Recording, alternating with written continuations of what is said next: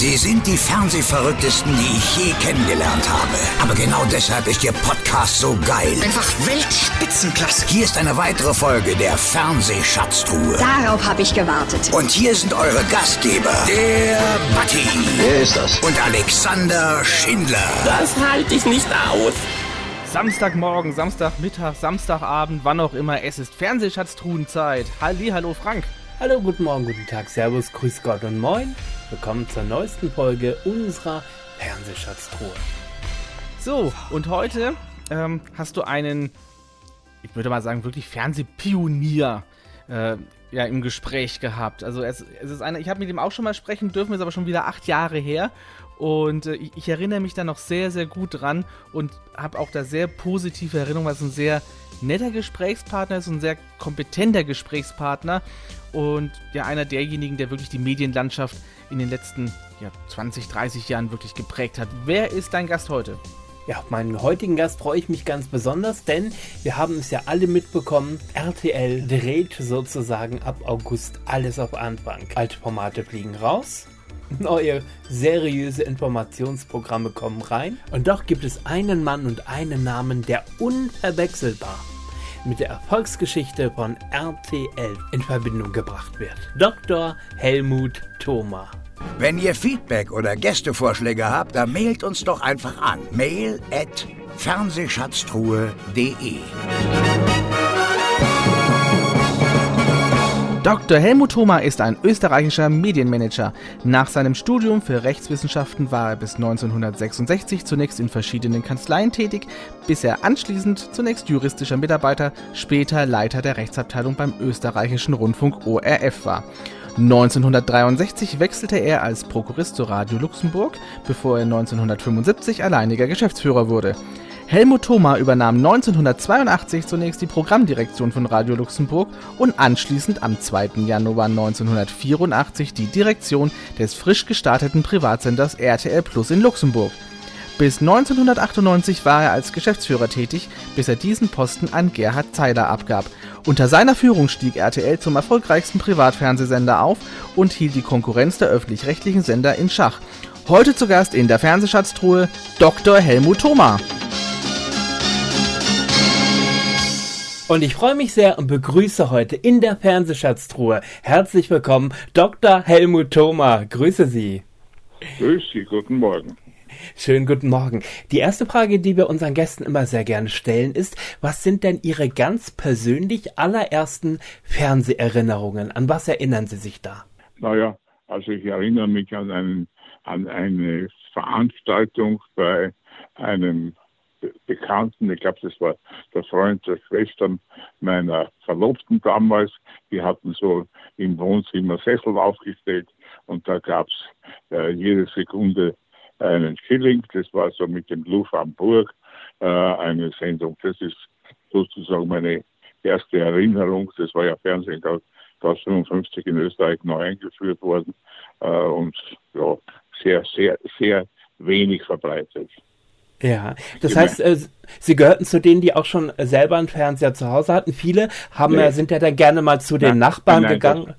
Genau, das war, nein, nein, wir haben nicht, haben keinen, sondern das war bei, bei wie gesagt, bei Bekannten war das. Ach so, okay. Mhm. Und ähm, genau, und dann äh, waren das schon Sendungen, die Sie auch so ein bisschen bewundert und geprägt haben und gewusst, irgendwann würde ich auch gern mal was in der Medienszene machen oder war das noch völlig fern? Das war völlig fern. Ich meine, ich, ich habe an sich Medizin studieren wollen und beziehungsweise in der Zeit wollte ich überhaupt nichts. Ich war, ich war in, in einer Molkerei äh, als Lehrling beschäftigt. Also ich hatte da äh, momentan überhaupt keine Pläne, irgendwas zu, sozusagen weiterzumachen. Ich, das war eine völlig ungewisse Zeit. Aber wie gesagt, das hat mich irgendwie fasziniert, Fernsehen.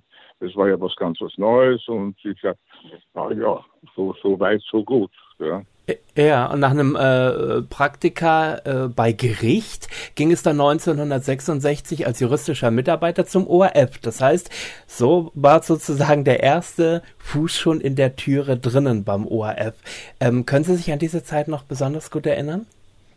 Naja, also da muss man natürlich vorweg schicken, dass ich zuerst eine, eine äh, Externisten-Natur, wie das in Österreich heißt, also ein, ein, ein Abitur außerhalb des Lehrbetriebes gemacht habe, in Abendkursen, daneben noch gearbeitet habe und dann pritzartig äh, Jura studiert habe und dann noch Gerichtspraxis und so weiter bin ich dann beim, äh, beim Ostdeutschen Rundfunk gelandet, aus dem einfachen Grund, weil ich äh, gerne mich mit dem Urheberrecht beschäftigen wollte und mich später einmal als Anwalt für Urheberrecht spezialisiert äh, niederlassen wollte. Das war der wahre, wahre Hintergrund, warum ich beim ORF gelandet bin. Das war 1900, im Oktober 1966.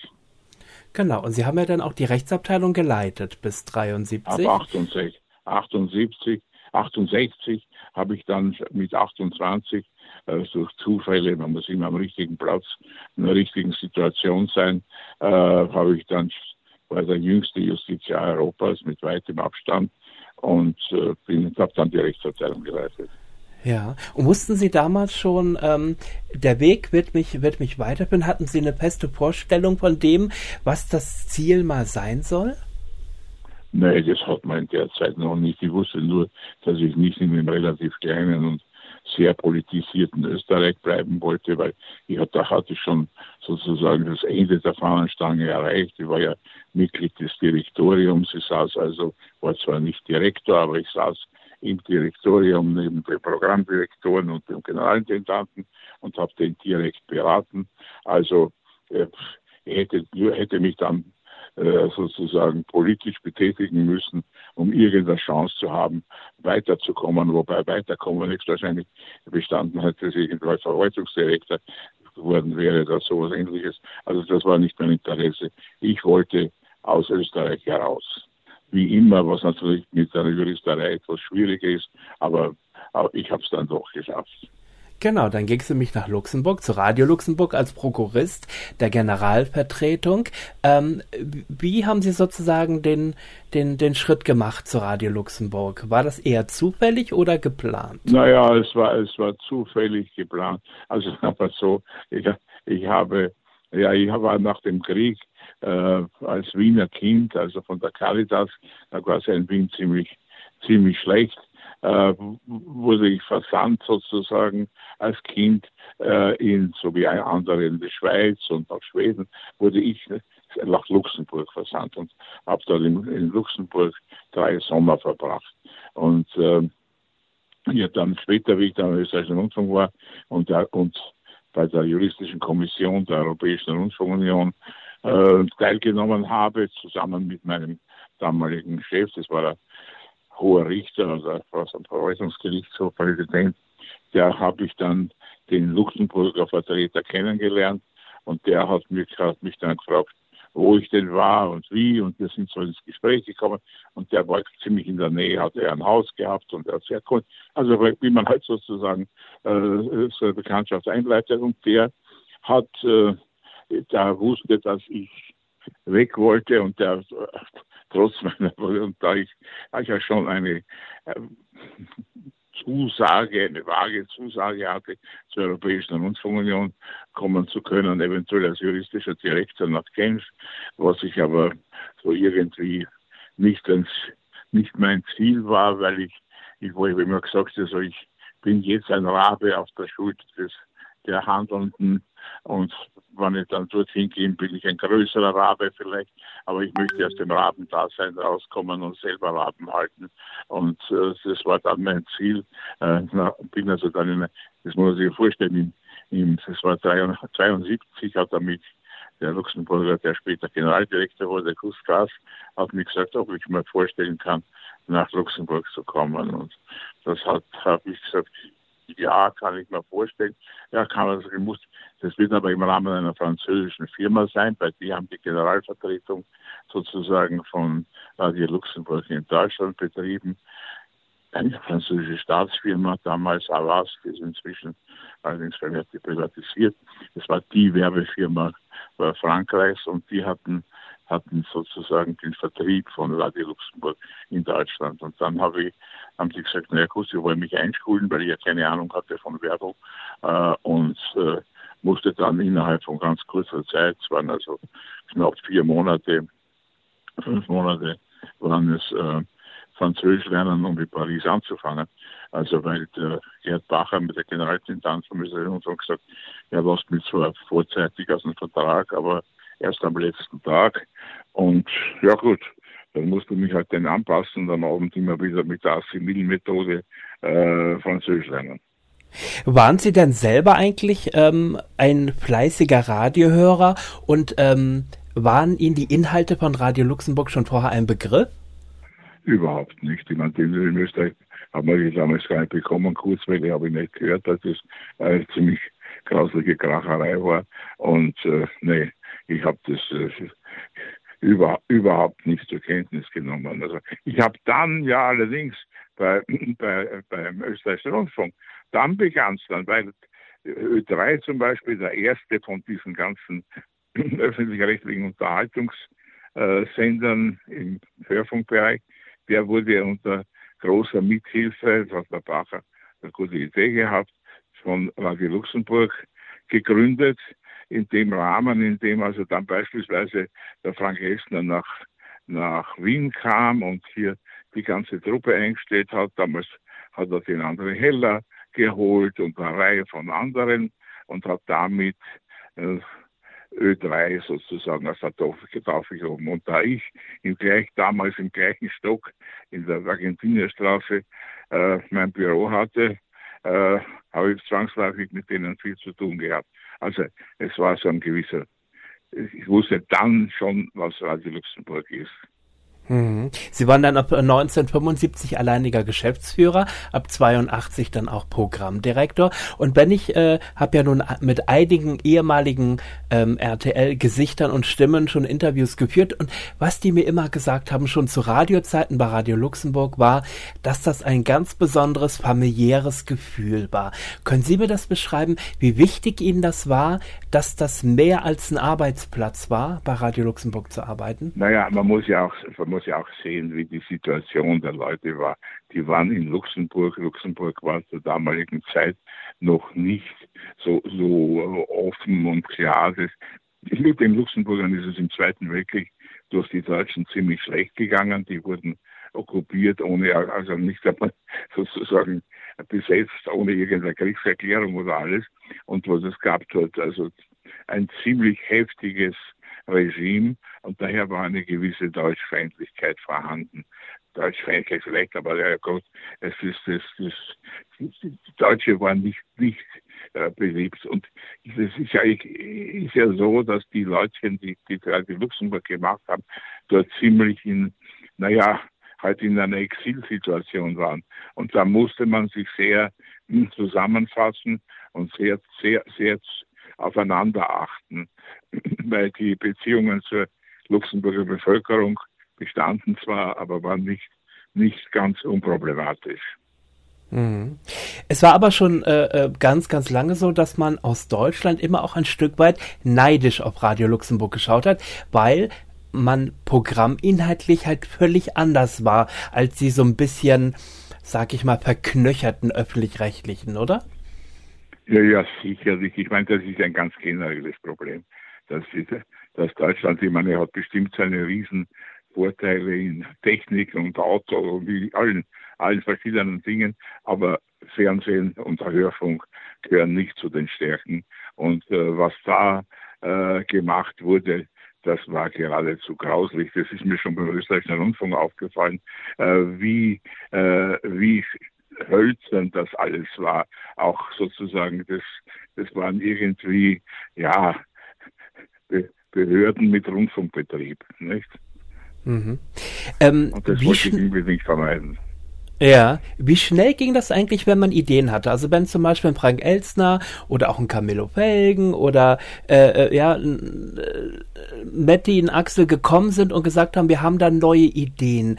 War der Weg zur Umsetzung bei Ihnen besonders kurz? Weil ich kann mir vorstellen, beim Öffentlich-Rechtlichen, da hätten, hätten erst äh, zig Menschen ja, entscheiden müssen sicherlich, das war ja, das war sozusagen unser Geheimnis. Ich habe den alten dann gesagt, immer das angehört, wenn das logisch geklungen hat, habe gesagt, dann machen Sie mal. Ne?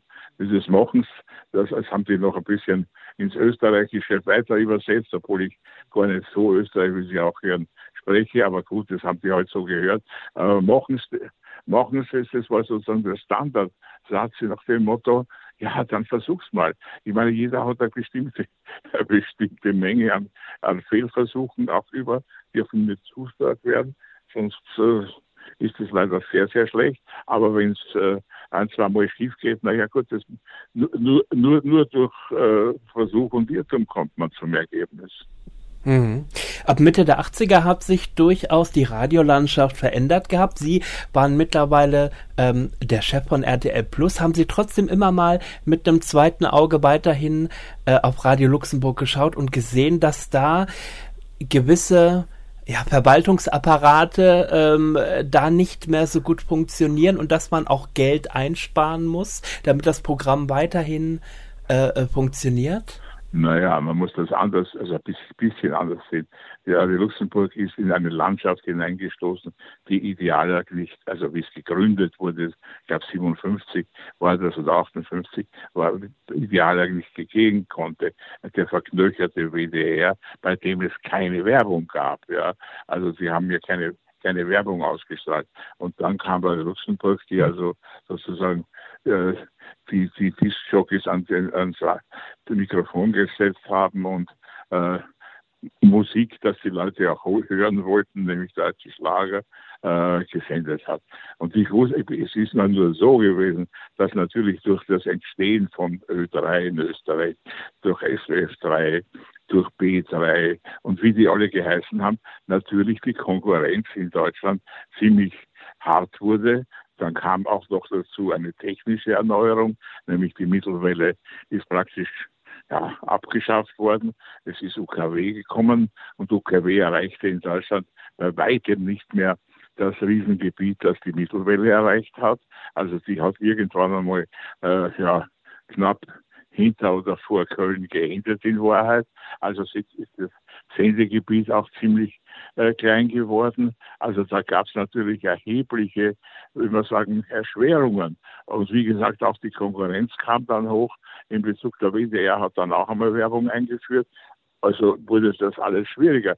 Und der Frank Esner, der ja wirklich die Riesenverdienste oder beziehungsweise der, der Vater von Radio Luxemburg ist. Äh, vorher gab es natürlich noch ein Programmdirektor, aber er hat es dann wirklich in den neuen Höhen gebracht. Ja, der hat natürlich auch seine Interessen anders dann äh, gemacht, wie ich dann also schon vorher, kam dann immer stärker ins Fernsehen. Er hat also da dieses, diese sehr populäre Sendung dieser, äh, ich habe das schon gesagt, dieser Nationenwettbewerb, Spiel ohne Grenzen gemacht. Er hat hat er verschiedene Sendungen in Deutschland im ZDF und auch in der ARD gemacht. Und dann kam vor allem äh, der, der absolute der Erfolg, den er dann in, in, beim ZDF hatte. Nicht? Äh, und das hat ihn natürlich immer mehr äh, sozusagen auch von Radio Luxemburg weggebracht. Also war ich in der Situation, dass ich ein im Grunde genommen völlig neues äh, Aufmischen des Senders machen musste. Und da war also meine Grundidee, die ganz gut funktioniert hat, war dann Gummodau, Guten Morgen Deutschland, wo also wirklich die besten späteren Kapitalisten Deutschlands äh, nach Luxemburg, aber auch teilweise in Deutschland weitergearbeitet haben, wo da wo also Musik gekürzt wurde, wo Gags dazwischen kommen, wo Informationen kamen, also eine drei, vier Stunden Sendung, die dann großartig gelaufen ist. Und dann haben wir zusammen mit Frank Esner die äh, 12 Uhr mittags, das habe ich aus Frankreich importiert, gemacht. Also ich hatte den, ich hatte den Hörfunksender, der ja letztlich das Fernsehen finanziert hat, musste ich natürlich wieder in Schuss bringen. Und das, da habe ich sehr viel Aufmerksamkeit auf, auf Hörfunk gelenkt, weil ich Hörfunk an sich ja ein faszinierendes Medium finde. Ich bin ja durch die Lande gezogen äh, in Deutschland als Vertreter, von, als Werbevertreter äh, für, für, für Hörfunk und habe da den alten Mirabeau äh, zitiert, Menschen und Phasen nimmt man am besten bei den Ohren. Äh, also das ist schon äh, sozusagen eine Entwicklung, die, die eher in eine sozusagen Wiedererstehung des, Hörfunks bedeutet hat. Und gleichzeitig wusste ich, dass die Zukunft im Fernsehen liegt. Ich hab, bin also nach, nach Luxemburg gegangen mit dem sozusagen Ort Schlachtruf und der Gänsefüßchen. Äh, entweder werden wir eine europäische CBS oder eine Erinnerung auf der Rundfunkskala wie Radio Bera Münster. Also es, es geht gar nicht anders. Leben oder sterben. Und das, das war, da habe ich ja ziemlich einsam, weil ich ja in, äh, innerhalb der CLT, der Kompanie Luxembourgeoise de Television, deren Eigentümer eigentlich damals hauptsächlich Belgier und Franzosen waren, musste ich ja für Deutsch, die sprachen gar nicht Deutsch, musste ich dafür kämpfen. Und das ist was ja erhebliche Investitionen bedeutet.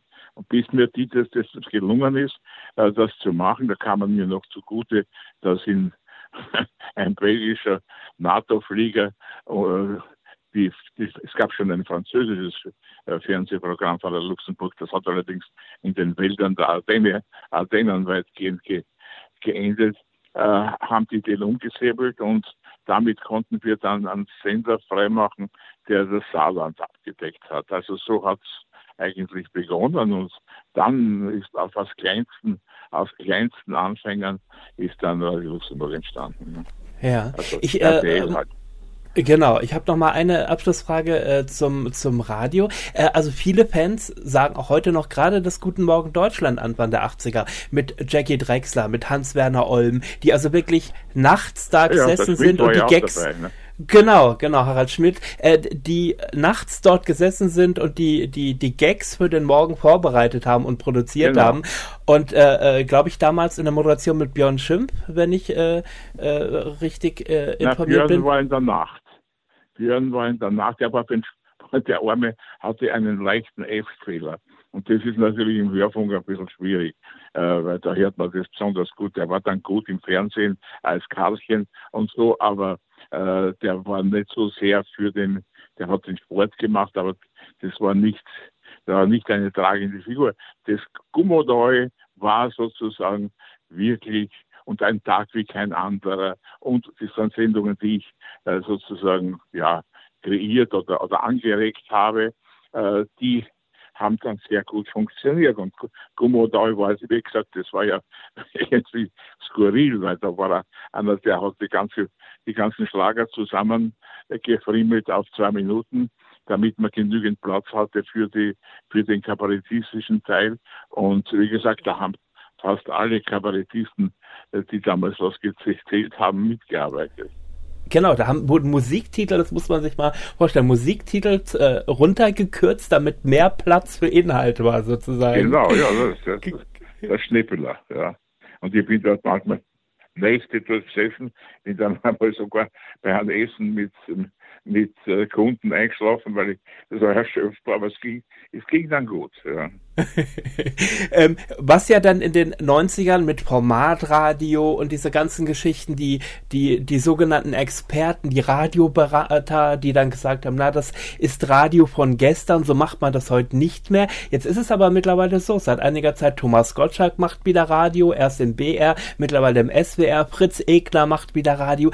Geht das wieder zurück ins Personality Radio? Kann man sich so ein bisschen das alte Konzept von Radio Luxemburg auch heute wieder vorstellen? Ja, selbstverständlich. Ich meine, siehe Gottschalk. Gottschalk war der Morning Man, in, der zwar von Düsseldorf aus gesendet, aber, aber immerhin, der hat da zwar ziemlich schnell, nachdem ich gekommen bin, aber aus ganz anderen Gründen aufgehört, aber das, der war ja auch ein bisschen teuer. Aber, aber, aber das ist natürlich, ja, um Himmels die Inhalte sind entscheidend, dass dieses ganze was, was da geredet wird, Format und was. Ja, natürlich muss, muss ein klares Bild sein. Das ist ja, das ist ja gar keine Frage. Und das Bild war eben dieses Überraschende, die Wundertüte. Und die, die, die musste man herstellen. Und die habe ich auch versucht, im Fernsehen im Übrigen auch, herzustellen. Und das war das, was die Leute wirklich interessiert hat. Die wollen nicht irgendwas Vorgefertigtes haben, wo sie nicht wissen, dass sie in drei Minuten das nächste Format genau abgetimt und äh, sozusagen steril verpackt bekommen. Ja, und man hat natürlich mit den, mit den Sprechern, wie man sie damals nannte, natürlich auch ähm, Damen und Herren vom Mikrofon gehabt, ja, wo man wirklich das Gefühl hatte, die sind bei mir im Wohnzimmer zu Gasten. Jochen, Helga und so weiter. Das waren Sprecherinnen und Sprecher, die einfach ähm, authentisch waren. Ja, ja, sicher. Ich meine, das habe ich ja auch immer, ich bin ja kreuz und quer durch die Bundesrepublik gezogen, um das zu propagieren, natürlich auch das, das Fernsehen. Ich meine, man muss sich ja vorstellen, ich habe immer gesagt, Leute, wie stellt euch denn einmal vor, bei den Öffentlich-Rechtlichen, äh, die stellen euch einen, einen Gebührenfahnder vor die Tür. Äh, wie kann da eine richtige Unterhaltung aufkommen? Das ist so, wie wenn sich das Finanzamt der Unterhaltungsabteilung zulegt. Ja. Gerade in der Anfangszeit zum Start von RTL Plus waren ja viele Radiogesichter dann auch im Fernsehen zu sehen. Äh, wie haben Sie damals selektiert und gesagt, wer ist geeignet auch fürs Fernsehen? Naja, wenn man ganz brutal ist, ist es genauso passiert wie bei den öffentlich-rechtlichen. die, die man im Hörfunk nicht unmittelbar gebraucht hat, äh, hat man ins Fernsehen geschickt. Bei uns war es nicht so, muss ich auch dazu sagen, weil dazu war das der, der Staat zu wichtig. Aber natürlich, wie ich schon sagte, ich meine, die, die, die, und nicht jeder Radiomann, wie zum Beispiel der, Jochen, hat sich, der ein wirklich genialer Radiomann der hat sich im Fernsehen nicht so wohl gefühlt. Die Helga schon, aber äh, das waren, das waren äh, Radio. Und ich meine, sowas wie Frank Esner findet man halt nicht mehr. mehr. Und daher ist äh, sie, aber es ist, es ist ganz gut gelungen. Ich muss sagen, äh, es sind die, die rübergegangen, die sozusagen da noch einmal große Chancen hatte. Wenn ich zum Beispiel nehme, der, der Hans Meiser, der wollte unbedingt große Reportagen machen. Ja bitte, wie soll man das im Hörfunk machen? Also im Fernsehen ging das. Ja. Also da, daher wurde der der Nachrichtenmann und dann später für, für eine Talkrunde der, der Talk, der erste wirklich große Talk, tägliche Talkmaster in Deutschland. Ja. Also das heißt, die, das, jeder, der hat seine Besonderheiten oder auch nehmen, was ich schon gesagt habe, Björn Schimpf, der ja, wie gesagt, einen leichten Lesfehler hatte und natürlich im, im äh, Hörfunk im, im Nachprogramm gelandet ist, aber als Karlchen ein, eine prägende Figur des Senders wurde am Anfang. Mhm. War das eigentlich so, apropos Karlchen, äh, nach den Nachrichten hat er ja immer sozusagen seinen Kommentar zum Tag abgegeben. Hatte er da freie Hand oder äh, haben Sie ihn auch manchmal ins Büro bestellen Nein, müssen? Und, nee, nee, äh, überhaupt nicht. okay. Freie Hand. Ich meine, der ist ja vernünftig damit umgegangen. Das ist, ja, was soll denn, das soll er denn tun? Soll, soll er Leute beleidigen oder nein, hat er nicht gemacht. Aber das war alles in Ordnung. Wenn so viel Freiheit wie ihr kennt möglich, denn nur so kann sich Kreativität entfalten. Ne? Mhm. Ähm, Sie waren ja auch einer äh, der ersten, die die Ansagerinnen und Ansager abgeschafft hat. Heute wünscht man sich die manchmal so ein bisschen zurück, habe ich das Gefühl, um wieder ein bisschen ähm, mehr das Programm persönlicher zu machen. Ähm, was waren die Gründe damals, um zu sagen, da reicht auch ein, ein Offsprecher, der im Abspann sagt, was gleich kommt, oder es reicht ein Trailer. Ähm, naja, äh, warum? Die hatten ja keine Funktion. Was sollten wir machen? Das, es waren die Elefanten, jetzt kommen die Löwen, das sind die Leute auch. Ja, Das heißt also, äh, dann, und, und es war, was ja viel wichtiger noch war, ist, dass, dass damit natürlich die Reichweite runterschnellt. Und das ist die, für die Werbung ziemlich schlecht. Daher ähm, möglichst schneller Übergang von einer Sendung zur anderen, dass also die, die Zuschauer gehalten sind. Das hat also auch einen praktischen Grund, sowas zu machen. Und ich meine, ich habe ja vieles geändert. Zum Beispiel, was ich kann mir erinnert, dass es eine Mittagspause im Fernsehen gab, wo man das Testbild äh, besichtigen konnte. Und zwar überall, auch bei uns, bis ich das abgeschafft habe und gesagt, wozu? Wir können doch durchaus irgendwas wiederholen dort. Also das war das, das, ist dann in ganz Deutschland passiert, das, das der 24-Stunden-Betrieb. Ja, der war ja nicht selbstverständlich, weil heute weiß keiner mehr, wie der Testbild ausschaut, oder nur mehr äh, in Extremfällen. Das stimmt. Wobei ich mich sogar noch daran erinnern kann, während bei den öffentlich-rechtlichen ja der grässliche Pfeifton auf dem Testbild lag, hat man mindestens das Musikprogramm von Radio Luxemburg auf ja, dem ja, Testbild äh, laufen gehabt. Aber das, das, ist ja in vielen Belangen, ob das jetzt beispielsweise, wie gesagt, die, die Ansager wegzuschaffen, den 24-Stunden-Betrieb, äh, äh, im Grunde genommen auch diese Form der, der, der Trailer und diese, äh, diese ganze, es ist, das Fernsehen ist neu geformt worden, ja. Und das ist auch äh, bis heute so. Nicht? Die Million äh, gibt sich heute noch äh, sozusagen, äh, überlegt noch, woher das kommt, ist ja nicht notwendig, aber, aber es ist halt, das ist alles das haben die Öffentlich-Rechtlichen nicht geschafft. Die hätten da weiter so gewirkt.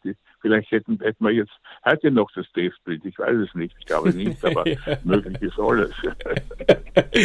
ja, jetzt äh, relativ zeitnah startet dann äh, ja auch Sat 1, damals noch unter dem Namen PKS. Jetzt war der große Unterschied. Man konnte sich aus dem reichhaltigen Archiv von Leo Kirch äh, bedienen. Ähm, äh, bei Ihnen sah das ein bisschen anders aus. Deshalb auch äh, äh, so Programmpunkte wie Salvatore oder es wurde Scrabble gespielt oder es gab das RTL-Spiel mit den drei Videokassetten und man musste eine Postkarte schicken. Ähm, war das schwierig, jeden Tag wirklich auch das Programm von äh, 16 Uhr bis Mitternacht zu füllen, weil man vielleicht am Anfang auch gar nicht das Geld hatte, um große Lizenzen zu kaufen? Ja, kann vorhin man konnte sie nicht kaufen, weil Kirch hatte ja ein Monopol errichtet. Ja. Es gab ja keine, äh, keine Verträge, Vertragsmöglichkeiten mit den amerikanischen Studios. Das Einzige war dann, äh, die ich dann sozusagen ja, äh, erreicht habe, war Universal. Äh, da kam der Knight Rider und so. Aber vorweg einmal, ich habe ja über den, den Leo Kirch gekannt, weil als Justiziar vom Österreichischen Rundfunk haben wir ja sehr viel mit ihm zu tun gehabt, die, äh, weil er war ja der Lieferant auch vom Österreichischen Rundfunk. Und äh, ich äh, ich kannte den persönlich auch sehr, ganz gut und er hat mich auch einmal eingeladen und gesagt, naja, wenn Sie jetzt mit dem Fernsehen starten, die paar Filme, die noch frei sind, können Sie bei mir auch kaufen. Ich versichere Ihnen, ich kriegen's, Sie kriegen es zu den gleichen Konditionen, die ich meinen Sendern geben werde. Ich gesagt, das ist sehr lieb, aber das will ich trotzdem nicht haben. Also, weil, weil das, das funktioniert auf Dauer nicht. Also habe ich mich selber aufgemacht und das hat ja so begonnen, hat es ja, die sind ja wir, wir sind ja am 2.1.84 gestartet und die am 1.1. Warum? Weil ich mir gedacht habe, wir haben nicht für einen Feiertag, haben wir überhaupt keine Filme, also geeignete, haben wir dann mit Mühe zwölf, zwölf Filme eingekauft. Und er hatte 15.000 in, in, seinen Archiven und 50.000 Fernsehprogramme, äh, sonstige Art, Serien und, und, und. Und den Zugang zu, zu allen Studios mit Ausnahme von Universal. So, jetzt, äh, was habe ich gemacht? Und im Nachhinein, wenn ich heute drauf schaue, war das eigentlich unser Erfolgsgeheimnis. Weil ich meine, das Absenden und das, daraus kann man auch für die heutige Zeit äh, sozusagen Schlüsse ziehen es reicht nicht, Serien und Spielfilme abzuspielen. Nein, und, und das hat er ja gemacht bis zum geht nicht mehr. Und er hat nicht die Besten genommen. Er war ja blödsinnig für die relativ kleine äh, Zuschauerzahl, sondern das waren äh, Film, Filme und Serien, die konnte man schon mitpfeifen. Während wir im Grunde genommen gefordert waren, etwas Neues zu erfinden. Und ich habe ja den, den Slogan, der ja wirklich erfolgreich war, äh, über, übernommen. Ich habe den der Agentur vorgeschlagen, der da lautete erfrischend anders. Notfalls, das habe ich aber nur ganz leise dazu gesagt, auch erschreckend anders, aber anders. Und das ist dieses anders, dass der Sender plötzlich, da kam ein Sender daher, der nicht mehr mit erhobenem Zeigefinger ist. Ein Sender, der, der auf gleicher Ebene mit dem Zuschauer aufgetreten ist. Ein Fernsehsender, der, der sozusagen keinerlei Absicht hatte, die Menschen äh, zu belehren, sondern sie zu unterhalten. Und genau das ist gelungen. Hm. Ich habe mir vor kurzem äh, mal den allerersten Sendetag nochmal angeschaut und da ist in der Tat zu sehen, wie man eine große Party gefeiert hat. Also es gibt ja dieses, ja. diese berühmte Szene im OP. Genau, wo, wo, wo der Fernseher sozusagen entnabelt wurde, genau. Und äh, danach gab es eine große Party. Das heißt, es gab zwei Studios. Im einen äh, waren die Moderatoren, haben das Programm vorgestellt. Äh, Im anderen äh, hat eine, eine Band gespielt. Dort haben Künstler gesungen. Und Wobei es gab man dann wissen muss, dass dieses, dieses Studio war eine Autobus- oder Lastwagen äh, Reparaturwerkstätte, die mal umfunktioniert haben. Ne? Mhm, ja. Und ähm, ja, und dann ging es einfach los. Es gab äh, das Programm lief bis kurz vor Mitternacht und äh, ähm, hatten Sie nach dem ersten Tag das Gefühl, das wird was oder waren Sie auch ein Stück weit unsicher? ich, ich, ich hab, ich hatte ja nicht die Wahl. Es musste ja was werden. Ich meine, und ich meine, wir haben ja mit, wir haben ja mit einer, einer Serie begonnen, die zufällig frei war, weil die lieben öffentlich-rechtlichen, die ja alles abgeblockt hatten, vergessen haben, dass Luxemburg äh, Deutsch auch als offizielle Sprache hat. Äh, und diese, diese Serie hat typischerweise geheißen, der ganz normale Wahnsinn. Und das war, glaube ich, das gut, ein guter äh, gu guter Spruch für das, wie wir begonnen haben. Es hat uns ja niemand eine Chance gegeben. Es gab, in allen Publikationen wurde, wurde Kirch oder beziehungsweise Sat 1 hochgejubelt, was für tolle Produktionen die theoretisch haben. Die wurden zwar nicht gesendet, aber sie hatten sie.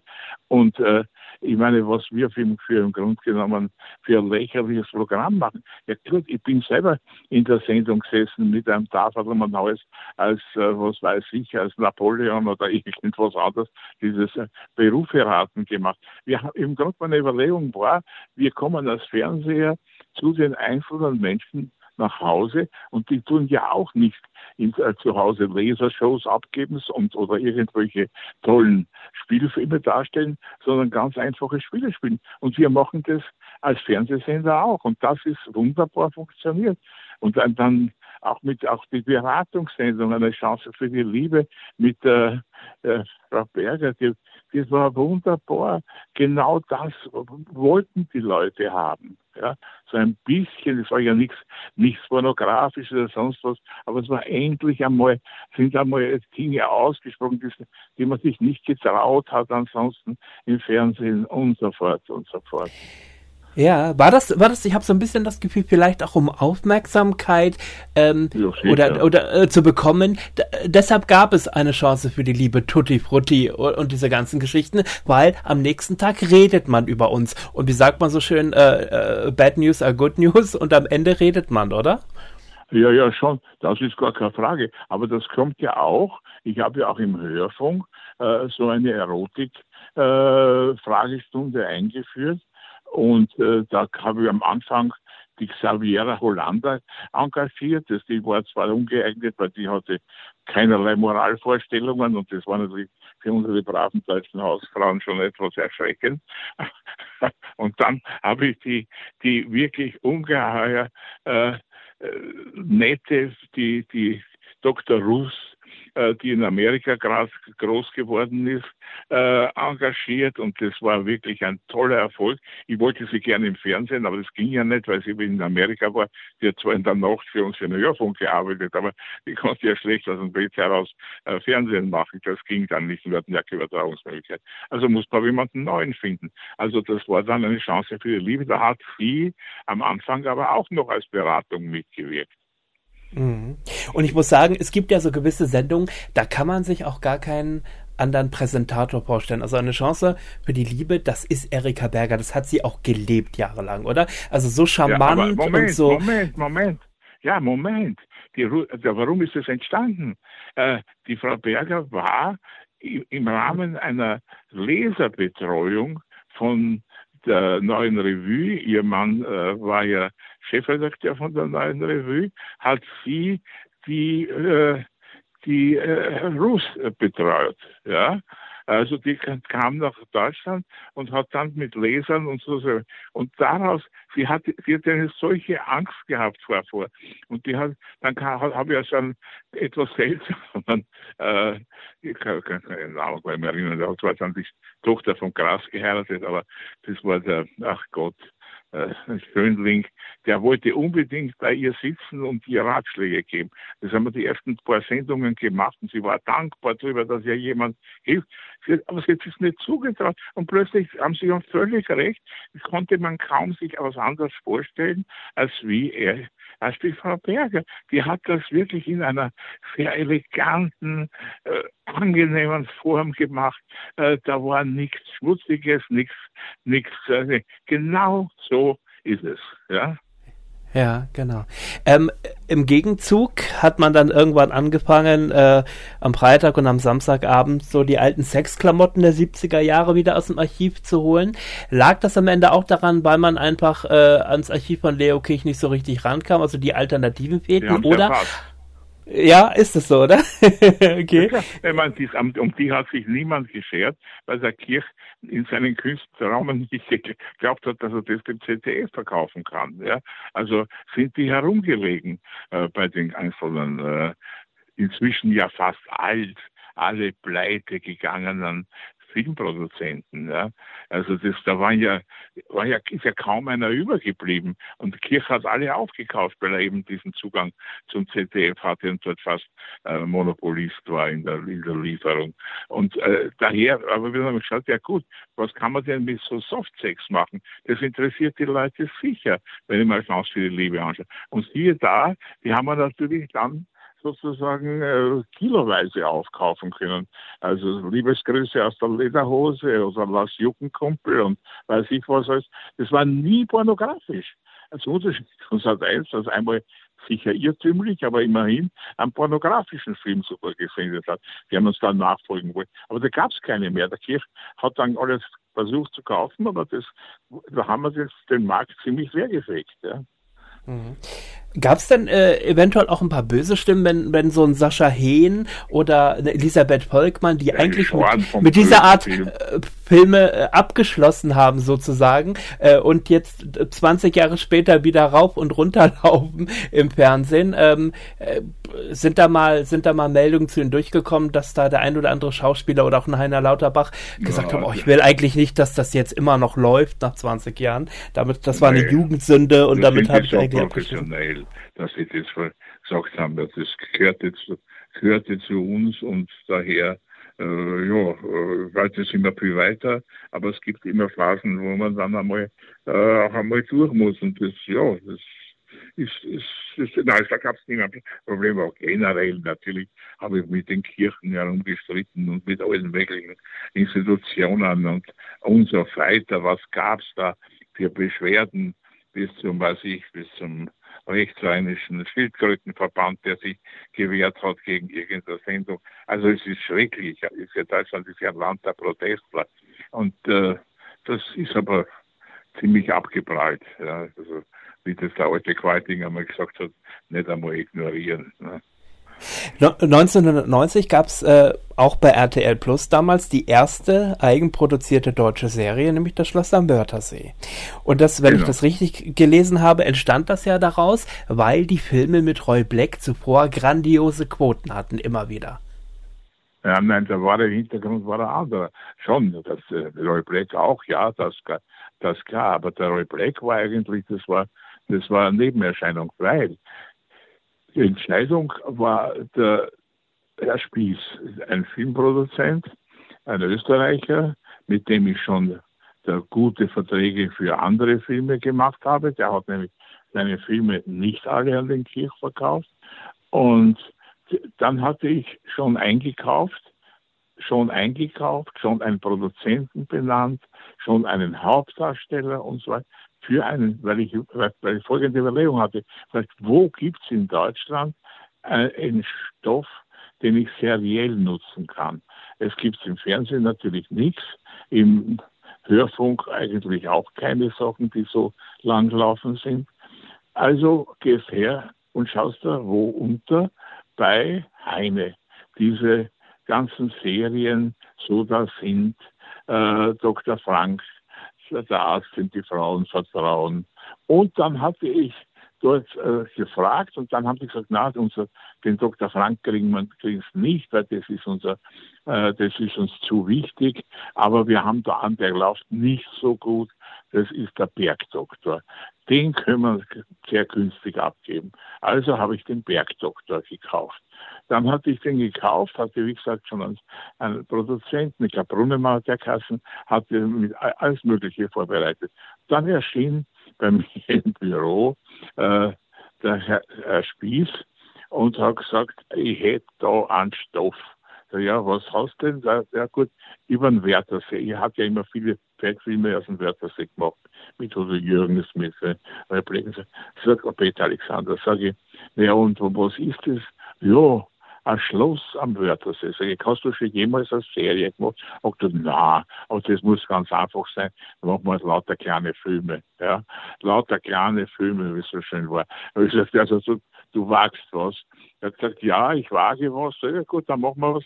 Haben wir einen einen für ihn, aber auch für uns ganz guten Vertrag abgeschlossen. Ich habe den Bergdoktor wieder abgegeben. Der läuft ja heute noch, nachdem er beim, beim Sat 1 und bei Ding und habe hab auf das gezählt. Dann kam er aber noch einmal heraus, sag ich, hast du einen Hauptdarsteller? Ja, sagt aber, da haben wir ein Problem. Sag ich, was für ein Problem? Ja, der lässt sich, lässt sich nicht zu versichern. Sag ich, ja, wieso nicht? Naja, der hat ein bisschen ein Problem gesundheitlicher Art. Ja, wer ist es denn? Roy Black, der ist nämlich damals gerade völlig abgetaucht gewesen. Der hatte ja, äh, sagen wir, mit Alkohol ein paar Probleme. Ja, ist, die Herzklappen-OP gab es ja auch. Ja, ja, ja auch. Und, und so weiter. Er hat gesagt, ich kriege keine, keine Versicherung für ihn. Da sage ich, gut, dann können wir das Risiko gemeinsam ein, äh, halbe halbe. Und so ist äh, Roy Black hineingekommen und wurde natürlich zum absoluten Star. Leider ist er nach der zweiten Serie dann verstorben, aber das hat natürlich, wenn man es zynisch sagt, eine enorme PR-Wirkung gehabt. Ne? Mhm. Und es ist dort ja, also zum einen muss man sagen, von Anfang an waren die Quoten ja grandios. Geld, also da haben wir an die 10 Millionen. Ja.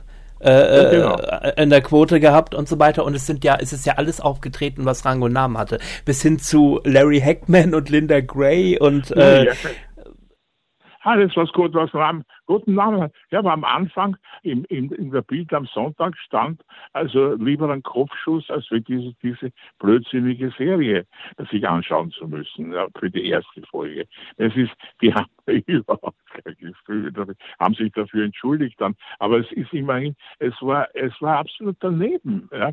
Genauso wie gute Zeiten, schlechte Zeiten. Das kam ja auch dann ziemlich bald. Und was heute noch läuft mit der, glaube ich, 7000. Folge. Ne? Hm. Jetzt muss man sagen, sowas wie am Schloss am Wörthersee. Ich finde ja, dass gerade diese Stoffe für Familien, wo wirklich jeder davor sitzen kann, sowas fehlt heute. Das ZDF hat die 20. Soko-Serie, die ARD macht, äh, äh, macht auch ihre Krimis, ihre Schmunzelkrimis. Wo sind denn die Familienserien heutzutage geblieben? Also warum traut sich da keiner mehr ran? Nicht. Sie können es nicht. Sie können uns nicht, Sie haben ja ein paar Sachen schon gehabt, da muss ich auch wieder sagen, also dieses, wir hatten das schon diese mit dem Fußhof da, die... Ja, Schwarzwaldklinik, ich heirate eine ja, Familie und sowas, ja, das ja, ist ja durchaus gelaufen, ne, aber... Ja, ja, aber also es ist heute nicht mehr, Sie kriegen es nicht mehr hin. Ich sage jetzt, ich sage, ich muss immer sagen, ich, ich, mir ist der Erfolg von RTL ist ja, ich meine, der Chef ein Österreicher, der Programmdirektor, der eine ungeheure Rolle gespielt hat, äh, den ich wirklich sehr, sehr viel verdanke, der Mark Konrad, ein Luxemburger, äh, der Chefredakteur wieder ein Österreicher, der, der Ma, äh, der Produktionschef, ja, Deutscher, aber eigentlich ein Pole. Also das heißt, die, die Deutschen waren hauptsächlich in der Verwaltung tätig. Ja. Das heißt also, es ist, da ist man braucht ein gewisses anderes Gefühl dafür. Und das, das, das mangelt irgendwo. Es, es ist, das muss nicht jede Nation gewaltig für Entertainment sein. Die muss ja dann die besprechenden Leute holen. Passiert ja eh aus Österreich. Oder, aber die Schweiz hat es auch nicht. Ja, die haben andere Vorteile. Äh, das ist, das ist irgendwie, habe ich das im Laufe meiner ja nun wirklich ellenlangen Karriere gelernt, äh, dass da gewisse, ja, sagen wir, nationale äh, Vor- und Nachteile gibt. Und das, das ist eine der Erklärungen. Ich meine, für mich ist das deutsche Fernsehen grauenvoll. Es ist, wenn ich, weil ich sehr viel rumkomme, ich spreche ganz gut Französisch zwangsläufig, äh, Englisch natürlich, schauen wir das wirklich an, weltweit. Und ich muss sagen, so entsetzlich, wie das deutsche Fernsehen ist, was sich aber, die sich aber für die Größten halten, das ist ja, das kommt natürlich dazu. Ja, überhaupt, das ist, das, man kann es nicht, ja. Es ist, es ist so bemüht, so, alles so, so künstlich, so, so, so, so mit, bitte Herr Lehrer, ich weiß es besser, ja. Und das funktioniert so nicht. Ist das, ist das Problem aber auch unter anderem, dass man sich, dass die kreativen Köpfe, die es ja vielleicht durchaus gibt noch bei uns, dass die sich nicht mehr trauen, mal was eigenes wieder auf die Beine zu stellen. Es werden immer nur Lizenzen aus dem Ausland eingekauft und äh, da schaut man, ist das erfolgreich? Ja, da machen wir es ja auch. Ähm, passt es nicht, wird es fünf Folgen später wieder eingestellt. Ähm, wo sind die eigenen Ideen? Ist uns ja, das in Deutschland auch ein bisschen abhanden gekommen? Schauen Sie mal, allein das gute Zeiten, schlechte Zeiten. Das wäre längst wieder eingestellt worden. Das hat 80 Folgen hindurch sehr schlechte Ratings gehabt. Ich hatte schon lange Diskussionen bei uns im, im Fernsehen, oder sagen wir Verwaltungsrat, warum ich das nicht einstelle. Ich gesagt, weil ich daran glaube. Ja, also ich weiß auch nicht, warum ich daran geglaubt habe. Aber ich habe gedacht, das versuchen wir mal. Obwohl ja die Ursprungs äh, Restless Years, das ist eine australische Jugendserie, die hat 600 Folgen ich hatte ja gesagt, nach dem Motto, wir machen Känguru raus, deutscher Schäferhund rein. Und das hat dann funktioniert. Ja. Also es ist dann irgendwo äh, vollkommen vom Original entfernt. Und auch, ich habe es auch den Australiern zum Produzieren gegeben. So, und dann später hat, hat die UFA noch ein bisschen was machen dürfen. Heute macht es gesamt. Aber das war ursprünglich eine reine Fremdproduktion. Und das hat funktioniert. Ja. Sat 1 hat ja nie eine solche Serie äh, zusammengekriegt. Die haben einmal eine unter, unter dem äh, äh in der Zeit von ja, um 2000 herum da dieses äh, das Twin Cousin da. Das war aber eine Telenovela aus aus Verliebt aus in Berlin war das da, oder? Ach so. Ja, ja. ja ja, aber keine durchgehende und auch, auch ProSieben nicht, ja, obwohl das entscheidend ist für den Erfolg eines kommerziellen Senders. Und auch die öffentlich-rechtlichen, wo ist die vom ZDF, gibt's nicht. Bei der ARD, ja, die haben, das ist ja auch so lustig, diese Serie, äh, die hatten sich Green Kassen da, nicht, nicht die Liebe, da gibt's zwei Serien. Eine haben es komplett eingestellt, äh, eine langlaufende, und der zweite, die so mit Inzest und so zeigt. Verbotene Liebe. Ja, ja. Verbotene Liebe. Die hatte ich auch. Aber ich habe sie nicht genommen, weil ich gesagt habe, jetzt möchte ich weg, wie wir Marktführer waren. Wir waren ja zeitlang die Nummer eins in Deutschland, vor ARD und ZDF, in Gesamtseherschaft. Äh, äh, und da wollte ich keine, auch nur am Rande mit äh, Sex äh, behaftetes äh, Serie haben, habe gesagt, ich, die, die, die, die nehme ich nicht. Wo landete sie? Bei der ARD. Also herrlich. Also die ist dann lang gelaufen. Und die, aber ja. sonst nichts, ja. Wobei, wobei mich das jetzt verwundert, wenn Sie sagen, ich wollte da nichts, was geschichtsmäßig sexbehaftet ist, war ja RTL so ein bisschen dafür stand, äh, um die 90er-Wende herum der Sender zu sein, ja, der eben. besonders freizügig war, ne? Ja, eben. Solange wir im Angriffsmodus waren. Wie wir dann Nummer eins wurden, musste ich von das Image ändern. Und das habe ich ganz konsequent gemacht. Ja.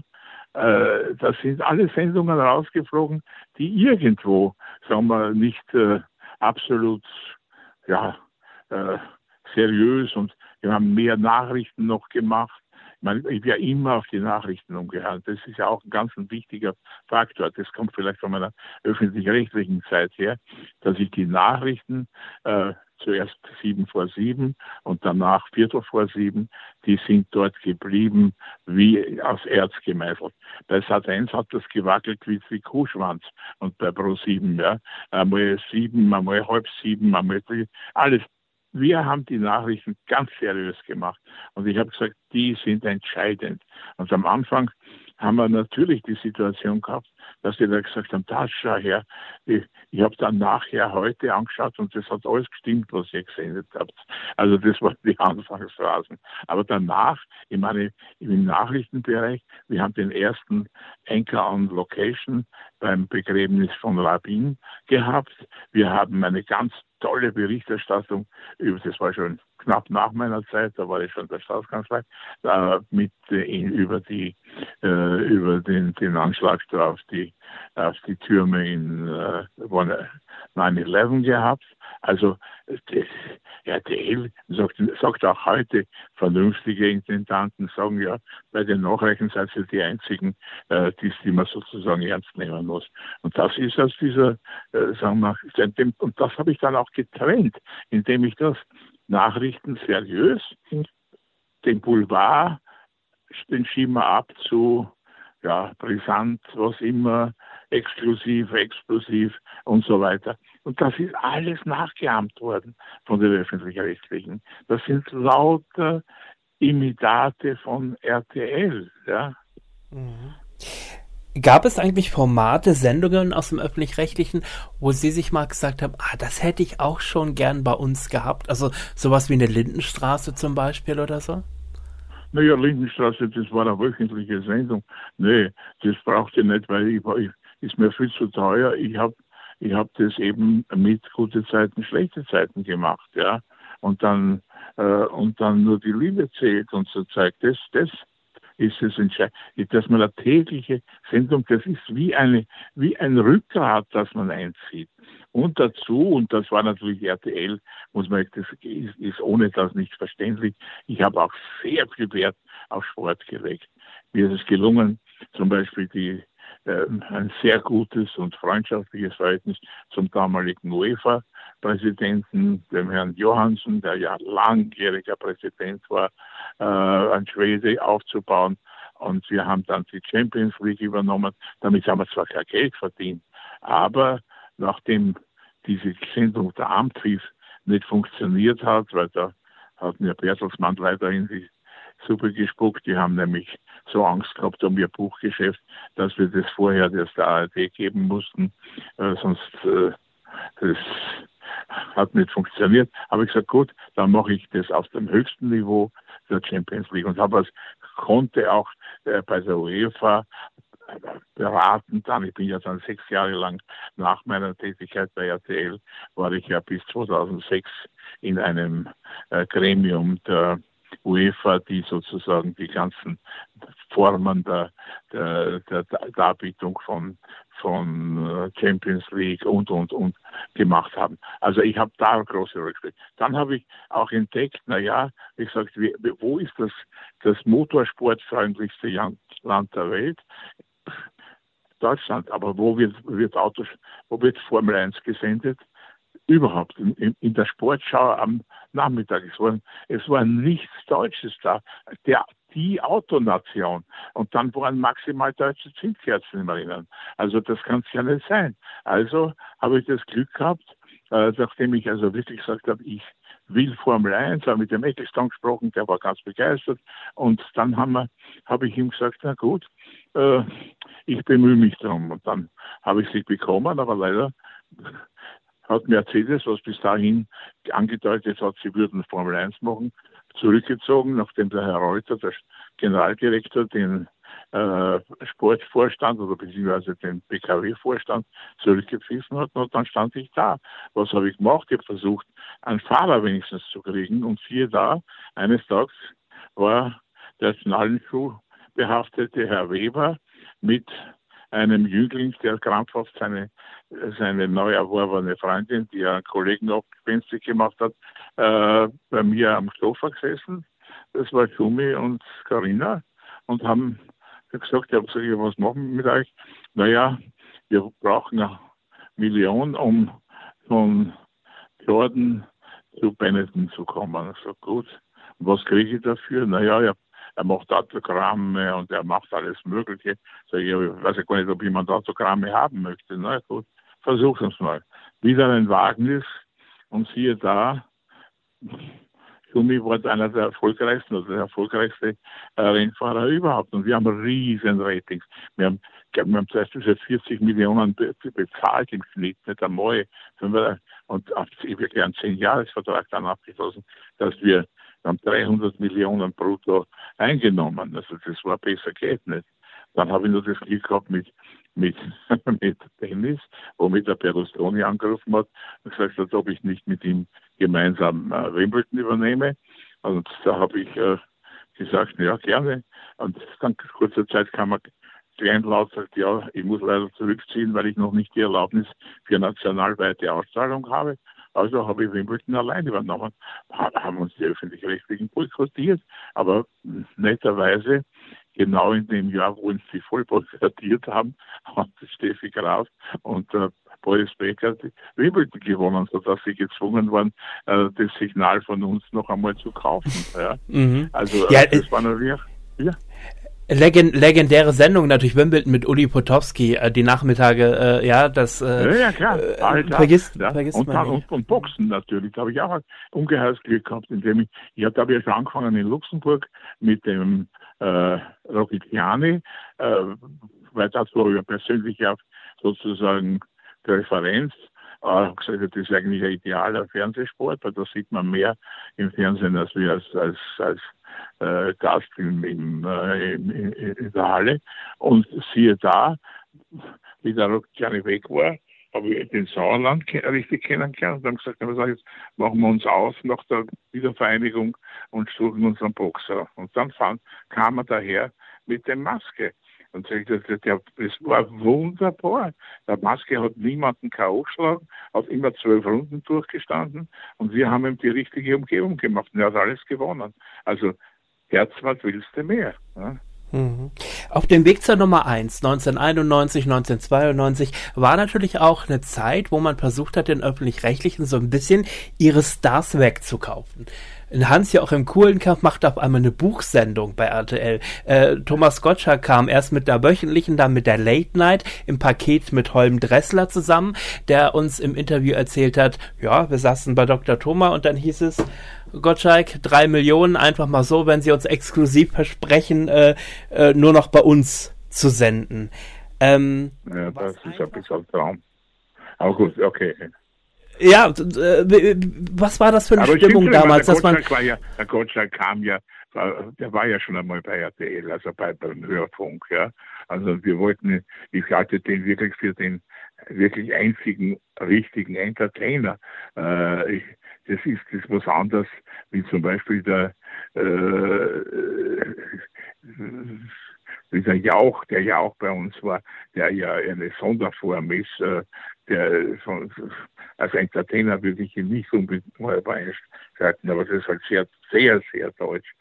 Aber Gottschalk ist wirklich auch international gesehen ein wirklich toller Bursche. Ja, genau das haben wir gemacht, aber wegholen, es war ja eher umgekehrt. Also die haben sich dann sehr bemüht, um einzelne Leute von uns wegzuholen. Den, wen sollte ich denn wegholen? Also Gottschalk, wie gesagt, der war ja eher Wanderer zwischen den Welten. Und ansonsten, wem denn noch? Ich meine, die. Ja gut, Günther Jauch kam ja auch beim ZDF vorher. Ähm, ja, aber Entschuldigung, das, wie ist denn das passiert?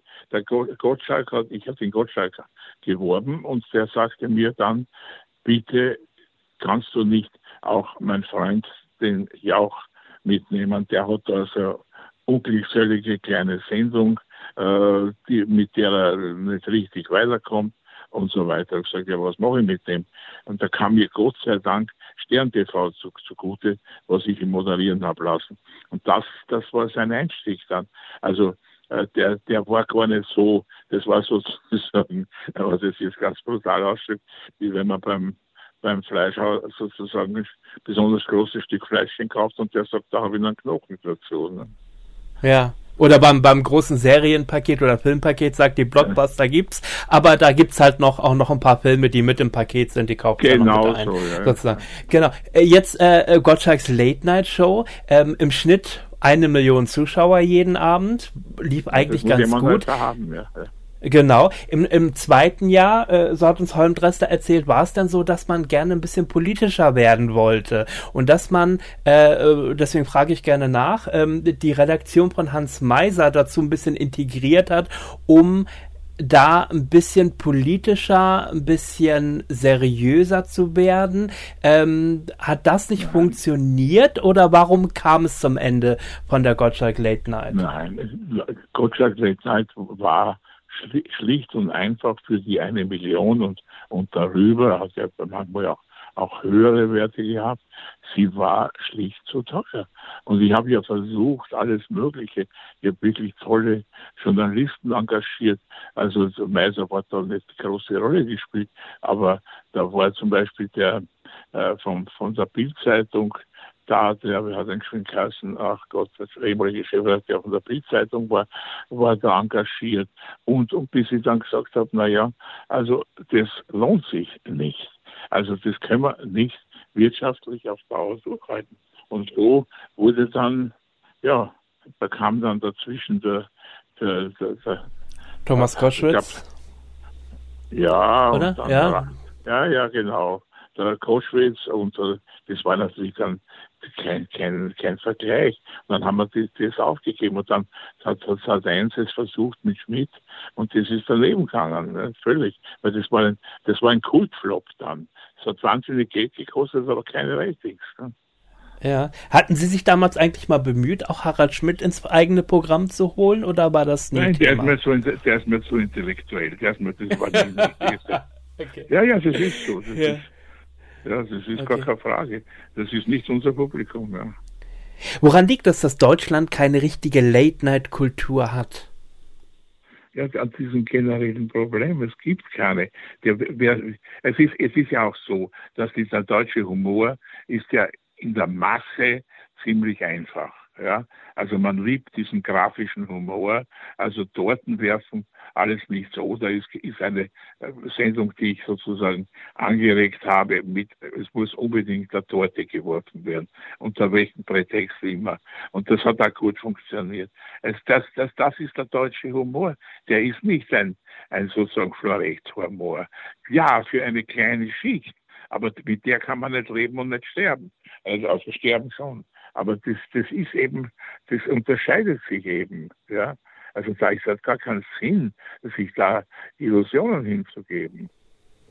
Äh, ganz am Ende würde ich gerne nochmal aufs heutige Fernsehen kurz zu sprechen kommen. Sie haben ja äh, in den vergangenen Monaten hin und wieder mal ein Interview gegeben, wo Sie durchaus ähm, gesagt haben, ja, das neue, in Anführungszeichen, das neue RTL, es will sich neu erfinden, da sehen sie keine großen Chancen oder keine großen Möglichkeiten. Jetzt kommt ein Jan Hofer, jetzt haben wir es gerade letzte Woche äh, gelesen mit einem äh, Montag bis Donnerstag, also fast äh, werktäglichen Newsmagazin gegen die Tagesthemen.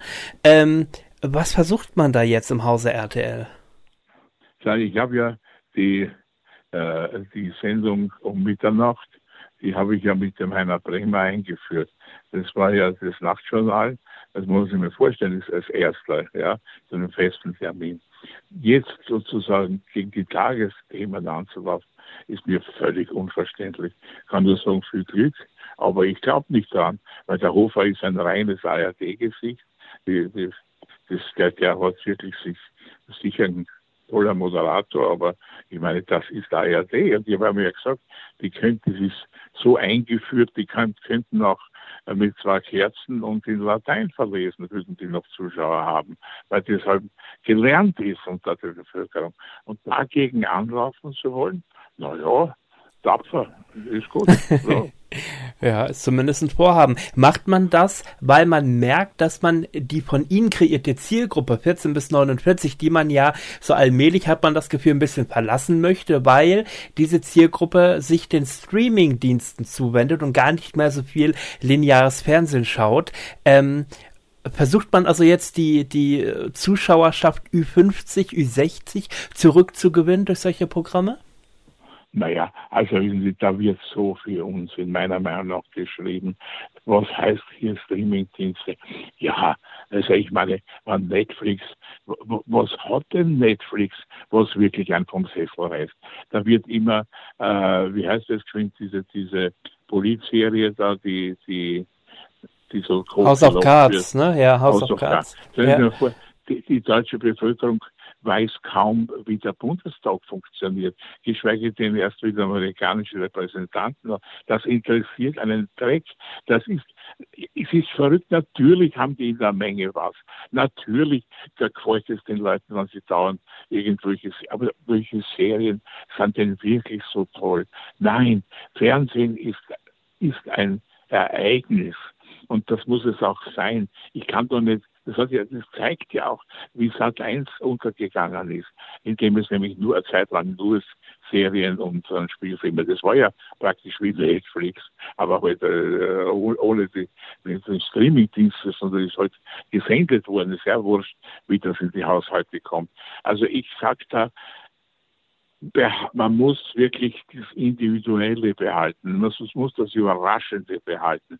Weil man nicht überraschend ist, kann man es aufgeben. Und was die Zielgruppe betrifft, naja, ich meine, das ist die, das war damals, das muss man ja auch sehen, die Leute sind ja heute älter geworden. Das ist ja nicht so, dass dass die von die damals 14 bis 49 waren, die sind heute wahrscheinlich schon äh, 60 bis 90, ja. Das heißt, das ist ja nicht, das ist, ja, und die Zielgruppen, die werden ja nicht, das haben ja manche besonders besteuerte öffentlich-rechtliche angenommen, dass die Leute, wenn sie älter werden, dann öffentlich-rechtliches Programm anschauen, was natürlich überhaupt nicht der Fall ist, sondern da bildet sich ein bestimmter Geschmack heraus und da ist RTL natürlich auch schon alt geworden, ist gar keine Frage. Aber äh, die, und diese junge Zielgruppe, die findet nichts Gescheites in den Programmen. Weil RTL hat sich ja auch ausgeweitet auf 59. Das, es, wir haben ja in Deutschland in Wahrheit zwei, äh, zwei Systeme. Eines für die unter 60-Jährigen und eines über die 60-Jährigen. Die öffentlich-rechtlichen über 60 und die anderen wobei sich das langsam auflöst, weil sie halt die Privaten so schwach geworden sind. Aber das war zeitlang ganz konsequent. Und ich meine, und diese Streaming-Dienste werden das Fernsehen nicht umbringen. Überhaupt nicht. Das haben, das haben die Studios nicht geschafft. Das wird die Streaming auch nicht. Werden wir sehen, was mit Netflix in fünf bis zehn Jahren ist. Wenn denen irgendwie ein gewaltiger Durchbruch vielleicht, dann wird es so sein, ne, meiner Meinung nach mit dem berühmten Videotheken. Das gibt es nicht mehr. Dann kommt eine technische Neuerung und dann vergiss es. Ich glaube, das Fernsehen wird, wird sich weiterentwickeln. Das Fernsehen wird dreidimensional werden. Virtuelle Realität und Holographie werden dann noch sozusagen den Endpunkt bilden. Aber Geschichten erzählen ist, in, ob jetzt eindimensional, zwei, drei dimensional, wirklich das Entscheidende und nicht, ob irgendwelche auf dem theoretischen äh, Reißbrett erfundenen Formate oder Serien oder Streaming oder sonst was. Hm. Geschichten. Und die müssen funktionieren. Und die müssen dann einfallen. Ja. Jetzt, jetzt werden ja sämtliche Formate aus dem Programm geschmissen. Zum einen diese eh schon eher ungeliebten Trash-Formate, die nicht mehr weitergeführt werden. Oliver Pocher hat seine Sendung verloren. Man trennt sich von vielen Dingen, um Sendeplätze frei zu haben äh, für Neues. Aber darf man doch seine erfolgreichen Kinder und Alarm für Cobra 11 äh, war immer eine erfolgreiche Serie, hat sich auch immer ja, weiterentwickelt in all den Jahren. Tut man sich damit keinen Gefallen, da wirklich Tabula Rasa zu machen? Na, überhaupt nicht. Ist, ist, ich halte das alles für, für kontraproduktiv. Aber wenn Sie glauben, es ist so, ich, ich bin leider Gottes, auch Gott sei Dank, nicht im Besitz der absoluten Wahrheit. Vielleicht ist es Erfolg. Ich glaube es nicht. Ich meine, ich habe es ja gesagt, bei dem, bei dem äh, Superstar und äh, Supertalent, ich meine, den Polen rauszunehmen, der eigentlich die Seele vom Janssen immer war, ist ein, geradezu sozusagen verrückt, ja. Das ist, äh, ich, ich sehe das nicht. Also das, das sehe ich als Riesenfehler an. Aber gut, wenn Sie es glauben, vielleicht funktioniert ja.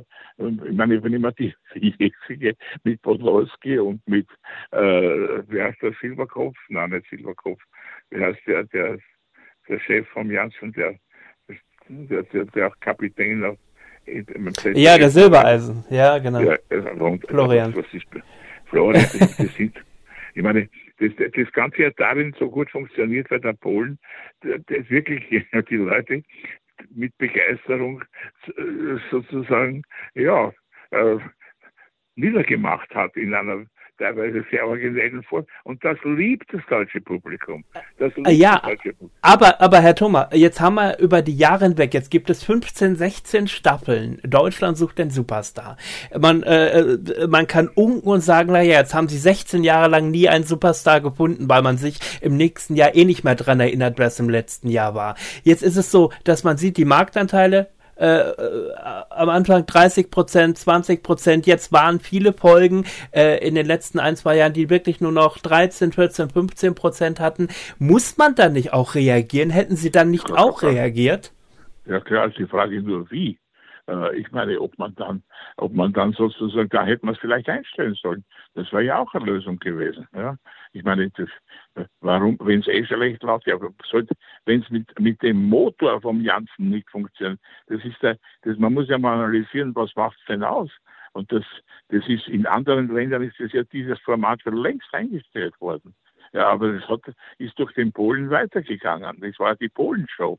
Und dann, ich glaube, dass der nicht mehr gut ist, also muss ich, muss ihn halt entweder neu positionieren, mit ihm noch einmal reden, vielleicht ihm etwas noch einmal sozusagen aufpolieren oder sagen, danke, das war's. Ja, aber was soll das andere? Das verstehe ich nicht, aber wir werden schon einen Grund haben. Also ich sehe ich sehe nichts. Ja. Mhm. Super. Letzte Frage, was wünschen Sie dem deutschen Fernsehen für die Zukunft? Alles Gute. In diesem Sinne, ich bedanke mich für ein sehr tolles, offenes Gespräch. Vielen Dank für die Zeit. Dankeschön, Dr. Helmut Thoma. Ja. Vielen Dank. So, genug gequatscht für heute. Das war sehr beeindruckend. Aber keine Sorge, Sie kommen wieder. Stark! Das ist ja wundervoll. Die nächste Folge der Fernsehschatztruhe, dem Nostalgie-Podcast. Demnächst hier.